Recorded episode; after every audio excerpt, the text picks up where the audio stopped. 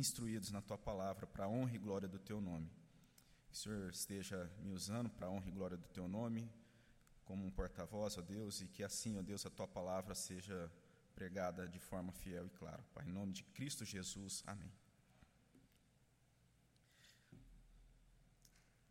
Uma realidade dessa época do ano é que, ah, além de toda a alegria do Natal, e nós acreditamos que, como cristãos, essa, essa alegria é algo que deve ser permanente como crentes, essa, essa alegria pelo nascimento de Jesus.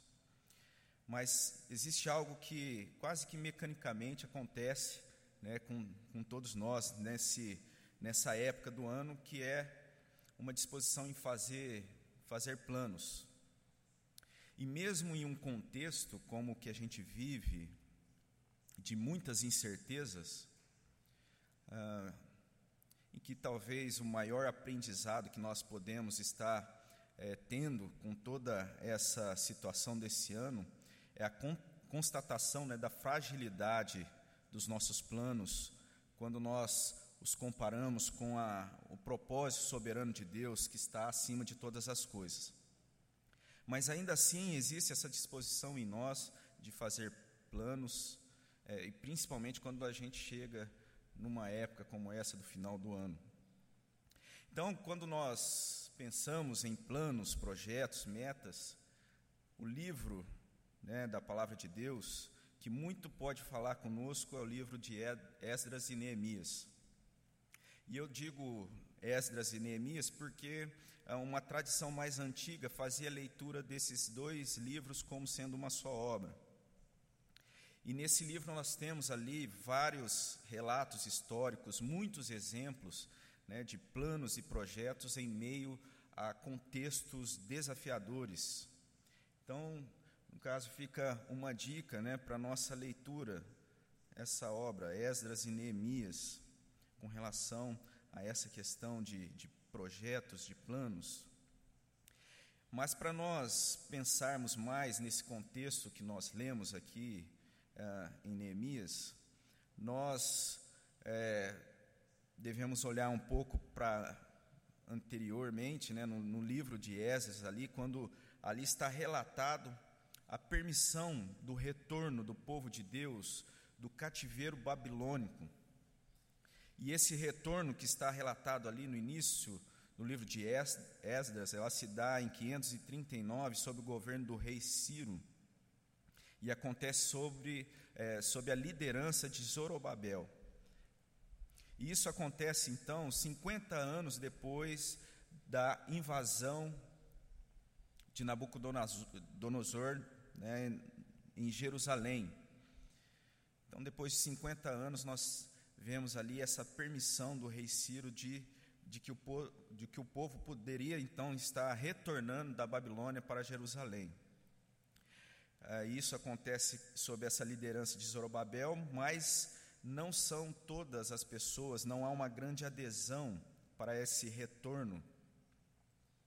É, Zorobabel é colocado como um governador de um distrito ali da Palestina, que fazia parte de, uma, de um território ainda maior, que se denominava sátrapa. E dessa forma nós temos ali em Esdras, capítulo 3, os versos de 12 a 13, algo muito interessante que logo quando as pessoas ali chegam em Jerusalém, eles começam então a se organizar, a organizar uma reunião, começam a construir o alicerce do templo, e eles inauguram então esses alicerces no capítulo 3. Mas um sentimento está dividido entre a alegria por aquele importante passo e também um misto de tristeza por parte das pessoas, dos mais velhos, é, que, que haviam conhecido a construção anterior, o templo construído por Salomão, e diante daquela inauguração viu que não seria não teria essa mesma proporção, aquela, aqueles alicerces. Essa inauguração se dá então 536, passado ali pouco tempo, então depois dessa, dessa permissão deles retornarem.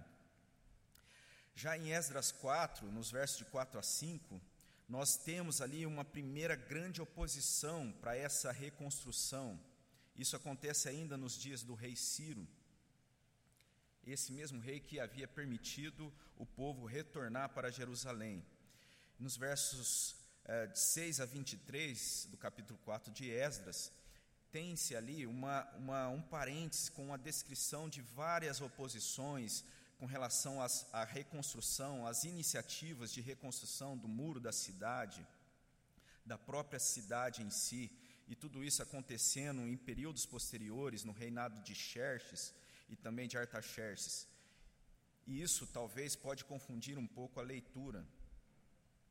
Mas a obra do templo, então, de Zorobabel, aquele que ali a gente vê ah, esses alicerces sendo construídos, isso vai, vai se dar apenas na, no próximo rei, no rei Dario, que permite então o retorno à reconstrução. Chega-se então o término dessa construção do templo apenas em 516, é, como a gente tem lá no capítulo 6, os versos 15 a 16 do livro de Esdras. Isso se dando quatro anos depois deles poderem então reativar a reconstrução 20 anos depois de Ciro ter permitido a volta do povo para Jerusalém. Então se dá exatamente 70 anos desde a destruição do templo de Salomão em 586 a.C. Esse templo de Zorobabel ali passaria ainda por várias modificações, restaurações até os dias de Jesus. E, e a mais importante foi promovida por Herodes, ali 20, an 20 anos antes do nascimento de Jesus, e haveria de ser construída apenas 64 anos uh, depois de Cristo, né? no ano 64, e por fim seria destruído no ano 70. E esse templo que estava ali, que foi todo reconstruído por Herodes, ele corresponde a uma das características daquele momento histórico da plenitude do tempo, como a gente teve a oportunidade de meditar com o reverendo Gilberto no culto de Natal na sexta-feira passada. E isso marcando então aquele contexto do nascimento de Jesus como um momento ah, todo é, preparado para, para o nascimento de Jesus. E nós falamos então, estamos pensando e falando a respeito dessa reconstrução do templo, mas nós temos ainda os relatos sobre a, a, a construção dos muros e da própria reconstrução da cidade, que são questões que vão se seguindo no livro de Esdras e até quando nós chegamos aqui em Neemias. Quando nós olhamos no livro de Esdras, no capítulo 4, é dito que ali é mandado parar a construção, as obras em toda Jerusalém. Isso é decretado pelo governo de Artaxerxes. E é interessante que já no capítulo 7 de Esdras, ele resolve enviar Esdras, que seria um homem versado na lei, um escriba da Babilônia, para Jerusalém, para essa reconstrução. E é muito interessante que nós temos no capítulo 7, no versículo 26, como esse decreto desse rei. Então, no o versículo 16 do capítulo 7 de Esdras diz assim: Todo aquele que não observar a lei do teu Deus e a lei do rei seja condenado ou à morte, ou ao desterro, ou à confiscação de bens, ou à prisão. Então, esse é o decreto desse rei que envia Esdras para estar ali retomando essa reconstrução o andamento das, da reconstrução. E a resposta de Esdras, no verso 27 do capítulo 7, é algo também que nós é, podemos meditar. É dito o seguinte: Bendito seja o Senhor, Deus de nossos pais, que deste, que deste modo moveu o coração do rei para ornar a casa do Senhor, o qual está em Jerusalém e que estendeu para mim a sua misericórdia perante o rei, os seus conselhos e todos os seus príncipes poderosos. os seus conselheiros e todos os seus príncipes poderosos. Assim me animei, segundo a boa mão do Senhor meu Deus, sobre mim, e ajuntei de Israel alguns chefes para subirem comigo. Então, é essa disposição de Esdras a estar subindo para Jerusalém para essa re reconstrução. Mas é interessante que esse rei, ele, ele manda interromper a reconstrução, mas um tempo depois, então, nós vemos esse relato de Esdras, que diz aí que Deus é quem moveu o coração desse rei, permitindo então a, a volta a essa reconstrução. Alguns comentaristas vão dizer que essa, essa, essa disposição desse rei em permitir a retomada da reconstrução foi uma tomada de decisão estratégica. Ele viu que possivelmente aquela região poderia, a re, região de Jerusalém poderia ser alvo é, de ataques por parte do Egito e da Grécia. Então, a tomada, desse, a tomada de decisão de voltar atrás por parte desse rei seria uma, uma ação estratégica. Mas, de qualquer forma, nós podemos olhar a demonstração dessa soberania dos propósitos de Deus que está acima dos governos, acima dos governos terrenos. Neemias, ali no capítulo 1, recebendo então as notícias de como estava a cidade de Jerusalém. E Neemias era um servo do rei Atarxerxes. E quando, ah, no capítulo 2 de Neemias, nós vemos ali, então, ah, Neemias triste por conta das notícias que ele havia recebido, de como estava ainda a cidade de Jerusalém, ainda destruída. E ele demonstra essa tristeza. Então, Atarxerxes ainda permite que ele também fosse para Jerusalém para ajudar nessa reconstrução. Até a esse momento que a gente leu aqui no capítulo 2, o verso 11. E essa introdução já serviria para nós tirarmos algumas lições de como essa soberania de Deus age na história acima dos governos, acima dos governantes mas de forma mais atenta e delimitada na vida de Neemias, nessa ida de Neemias, então, quando ele chega ali em Jerusalém, eu gostaria que nós pensássemos em algumas iniciativas ali, alguma, algumas posturas, como base concreta, então, para as suas novas iniciativas. E esse seria o tema dessa nossa meditação nessa manhã, a base concreta para novas iniciativas.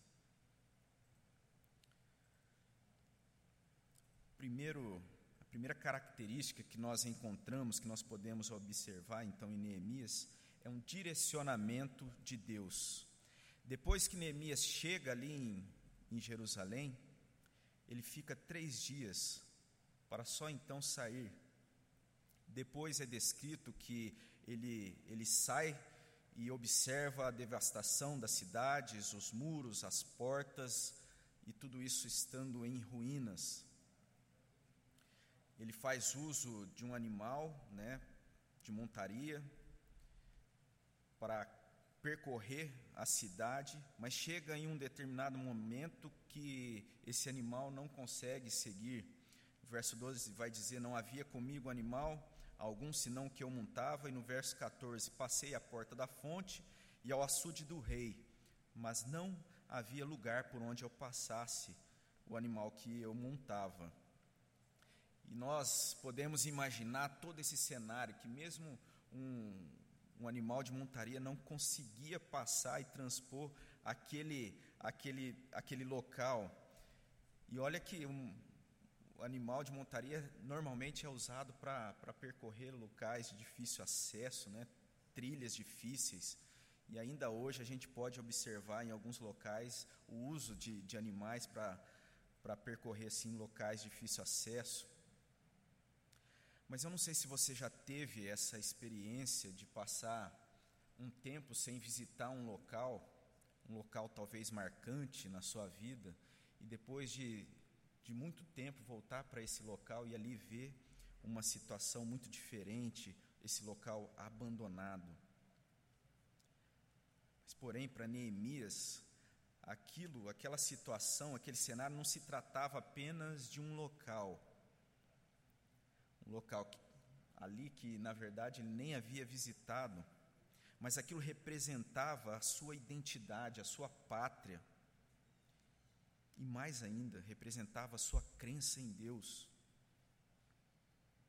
Mas o que nós podemos observar, mesmo Neemias olhando para toda aquela situação, aquele caos, Neemias ele tem uma postura de observar, ele tem uma postura de cautela, de prudência, ele dá tempo aos seus intentos, ele leva três dias para então sair a essa expedição. Ele faz uma observação, um levantamento honesto do tamanho do problema. Ele não minimiza o desafio que ele haveria de enfrentar, mas ele faz todo um levantamento detalhado da real situação, faz uma averiguação dos fatos, é o que a gente tem dos versos 13 a 12. E ele age de uma forma discreta, é o que a gente pode observar no verso 16. E nós podemos, então, a partir disso, ver que existe em Neemias uma uma disposição centrada e assertiva. Mas isso não é estabelecido nessa narrativa porque Neemias está sendo apresentado como um super estrategista ou um PhD em matéria de planejamento. E ele mesmo descreve a fonte da sua, da sua postura no verso 12, no capítulo 4, no verso 12. Ele vai dizer: Não declarei a ninguém o que meu Deus me pusera no coração para eu fazer em Jerusalém. Então, eu entendo que essa é uma primeira característica de se estar numa base, numa, ba numa firme base, numa base sólida para as iniciativas, um direcionamento de Deus.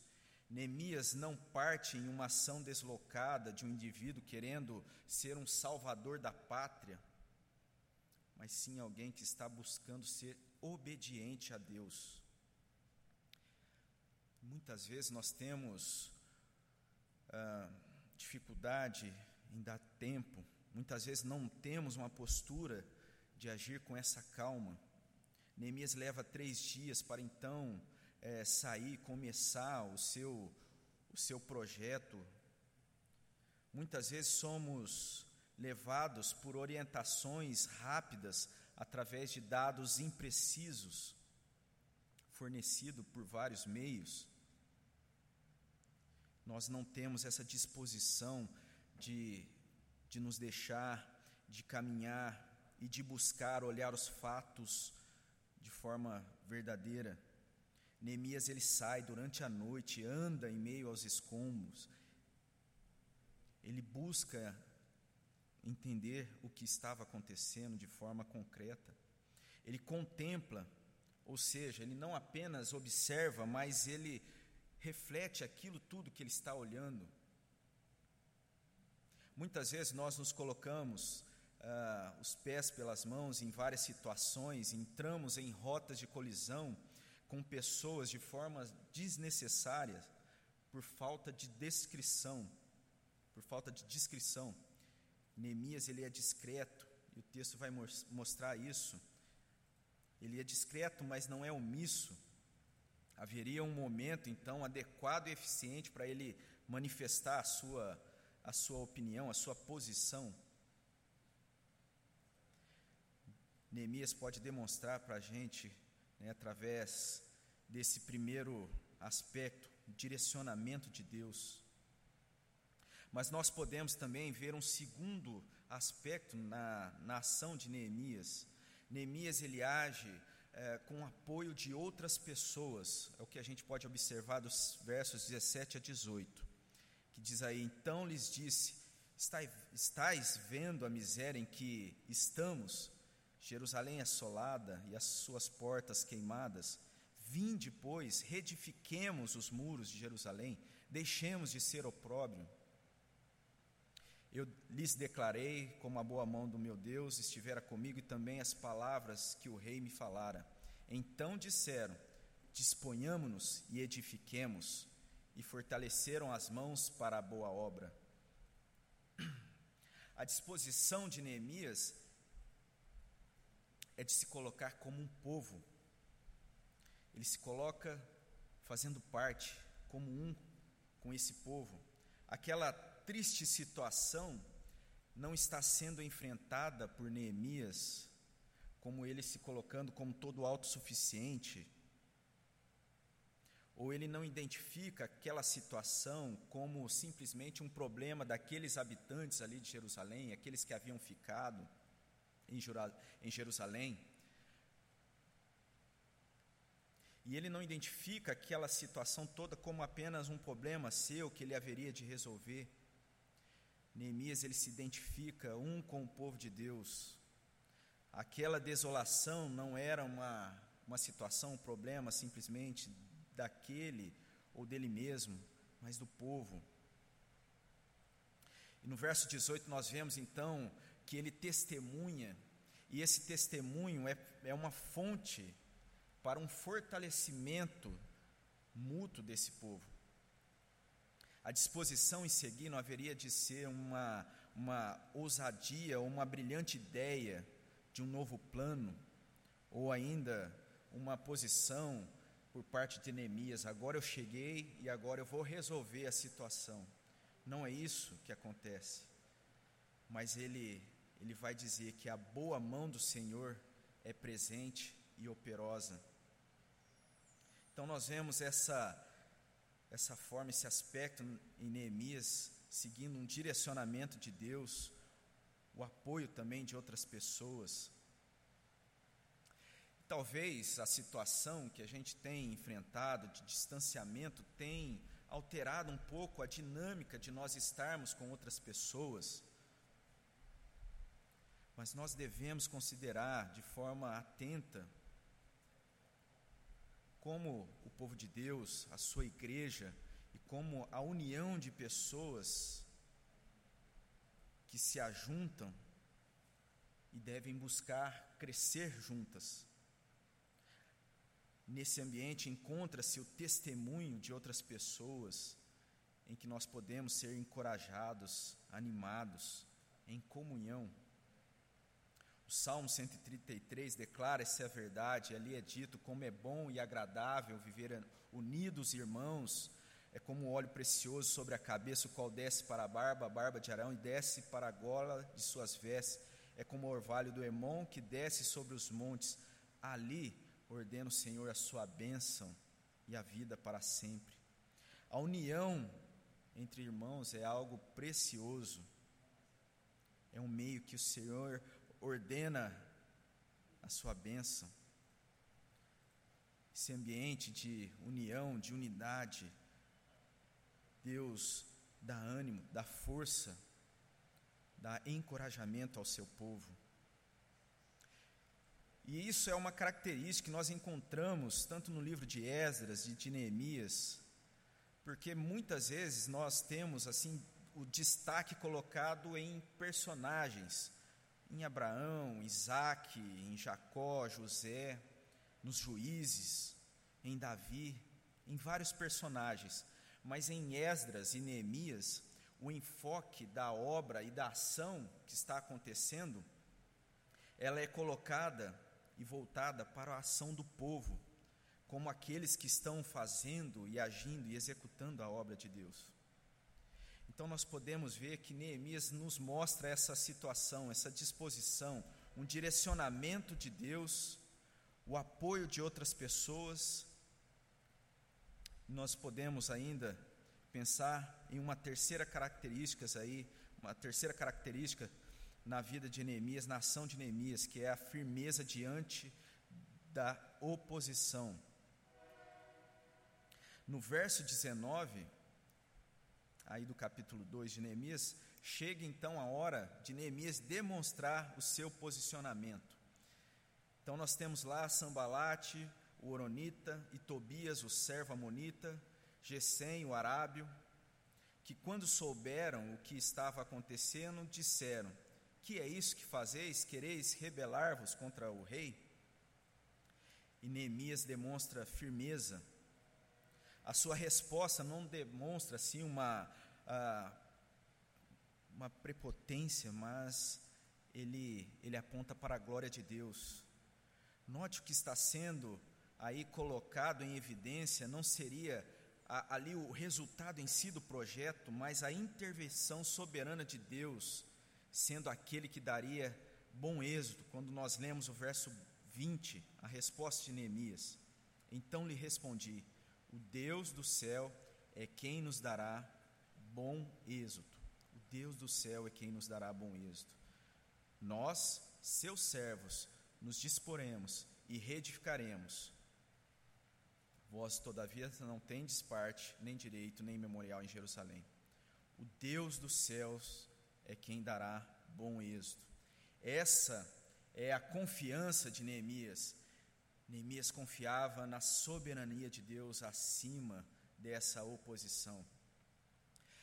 Confiar na soberania de Deus não é agir de forma inconsistente ou de uma forma relaxada, mas é buscá-lo de forma verdadeira, de forma submissa, com uma disposição humilde de servo, como sendo parte do povo de Deus. Nós, seus servos, nos disporemos e reedificaremos.